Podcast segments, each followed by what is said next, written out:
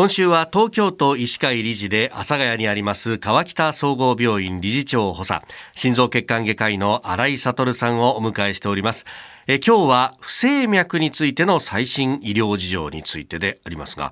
さあまず不整脈どういった病気なんでしょうか？はい。まあ心臓はですねあの規則的に普通安静にしていると成人ですと、まあ、60とか80とかですね1分間に動いてるわけなんですが、うん。はい、えー、その脈拍数が、えーまあ、心拍数ですね。それが、えー、ゆっくりになったりする場合それから非常に速くなっちゃったり、はい、それから規則的ではないというようなそういう状態を不整脈と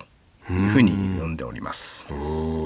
ゆっくり早くっていうのも不整脈に入るんですね。そうですね。あまり極端に脈が遅いとですね、はい、1分間に心臓から送り出される血液の量が減ってしまうので、まあ、体の中の血液量が減りますので、えー、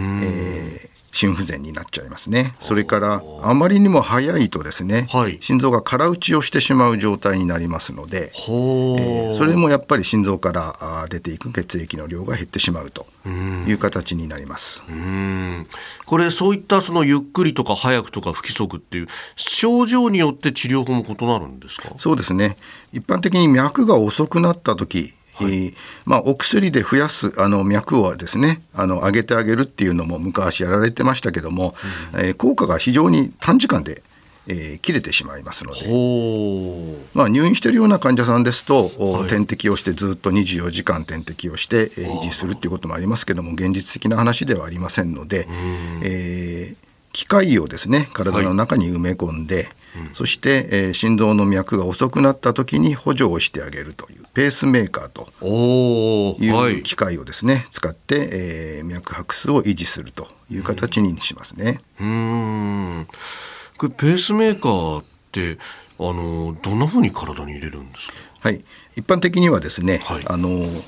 大体肩のところから入れるんですけども鎖骨の下をですね、はい。えー、大体まあ5センチとか7センチとか切って、はい、でそこに皮下にですね小さなポケットを作ります。ペースメーカーの自体の大きさっていうのはまあ縦横45センチで厚さがですね大体7ミリぐらいなんですね。小さいのですと500円玉ぐらいのもあります。でそこのポケットにその機械を入れて、まあ、それだけでは心臓動きませんので、はい、そこからですねあのリードっていうのがついてるんですね。でそれをその鎖骨の静脈のところをプツッと別の針で刺しまして、でそこに、えー、細いカテーテルをですね入れていって心臓の中まで入れていってこれはレントゲン見ながらやるんですけども、はい、でそして適切なところにその先端をですねカテーテルの先端非常に柔らかいカテーテルなんですけども。そして先が引っかかって動かないようになるんですが、えー、適切なところに、えー、心臓の中に当ててですね電気的に刺激をしてあげると。こういう装置になります。ほうそれから不整脈の場合の、まあ、そういったペースメーカー以外で例えば大掛かりな手術とかっていうのは可能性あるんですか、はい、えー、と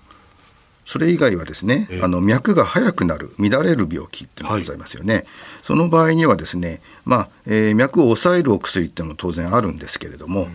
よくあの聞かれると思いますけど心房細動っていうそういうあの不整脈の病気を聞いたことあると思います、これはやっぱり年齢が高いほどなりやすいんですね。そうしますと、えー、脈が速くなってですね、はい、えー、先ほど言ったように空打ちしちゃう場合にそれを抑えてあげるということでそれからもう一つ心房細動にはですね心臓の中に血栓ができやすいという形があってそれが脳梗塞の原因になると。いうのはこういうまあ、えー、非常にハイリスクな病気なんですけども、はい、それを治す治療というのはその心房細動の、はい、刺激が出るところを心臓の中からカテーテルですね焼いてしまうんですね。焼くんです、ね、はい、焼いてしまってその刺激が出るところを、えー、なくしてあげるというのはアブレーション治療と言っておりますけどもそういう治療があこれもカテーテルでやりますけども、えー、出てきてますね。ほう。